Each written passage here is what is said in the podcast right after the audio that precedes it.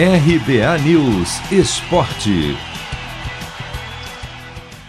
Estão definidos os confrontos da semifinal do Campeonato Carioca. O mata-mata, que começa no próximo fim de semana, terá Flamengo e Volta Redonda, Fluminense e Portuguesa.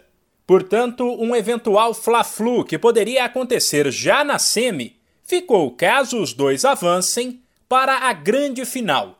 Isso porque o Fluminense, que se perdesse teria que encarar o rubro-negro, goleou o Madureira por 4 a 1 neste domingo no Maracanã.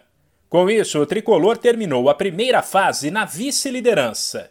Sem esquecer que no sábado, o Flamengo já tinha feito 2 a 1 no Volta Redonda, curiosamente o próximo adversário do rubro-negro, e a portuguesa tinha goleado o Boa Vista por 4 a 2.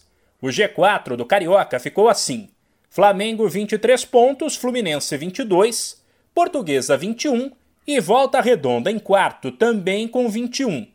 O destaque do jogo do Flu, que atuou com reservas, porque quarta tem Libertadores, ficou por conta do ressurgimento de Paulo Henrique Ganso. Fora da lista de relacionados para a estreia na Libertadores na última semana, o ex-craque, se é que dá para dizer assim, ficou no banco mesmo do time B do tricolor. Mas entrou durante a partida, fez um gol, deu uma assistência, deixou uma boa impressão e se colocou à disposição para os próximos jogos.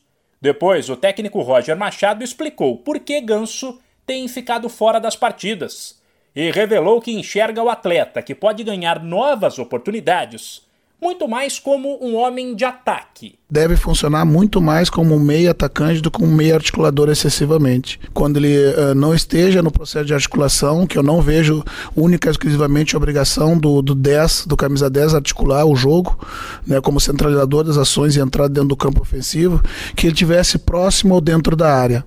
Né, e o Paulo tem cumprido, quando está em campo, nos momentos que está em campo, tem cumprido muito bem.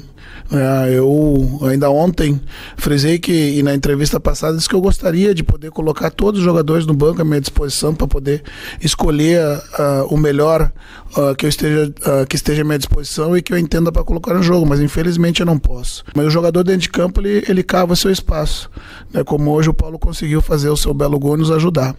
Né, eu fiquei muito feliz com ele. Apontado no começo da carreira no Santos como alguém melhor que Neymar e que seria o camisa 10 da seleção por muitos anos, Ganso teve problemas físicos ao longo do tempo e passou a ser taxado como um atleta lento, que não serve para o futebol moderno. Os jogos do fim de semana ainda definiram os duelos da semifinal da Taça Rio, que será disputada entre o quinto, sexto, sétimo e o oitavo colocados.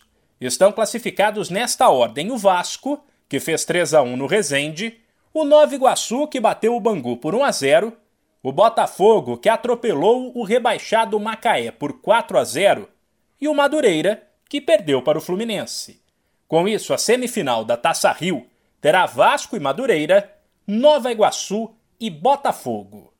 Se você quer começar a investir de um jeito fácil e sem riscos, faça uma poupança no Sicredi. As pequenas economias do seu dia a dia vão se transformar na segurança do presente e do futuro. Separe um valor todos os meses e invista em você. Poupe com o Sicredi, pois gente que coopera cresce.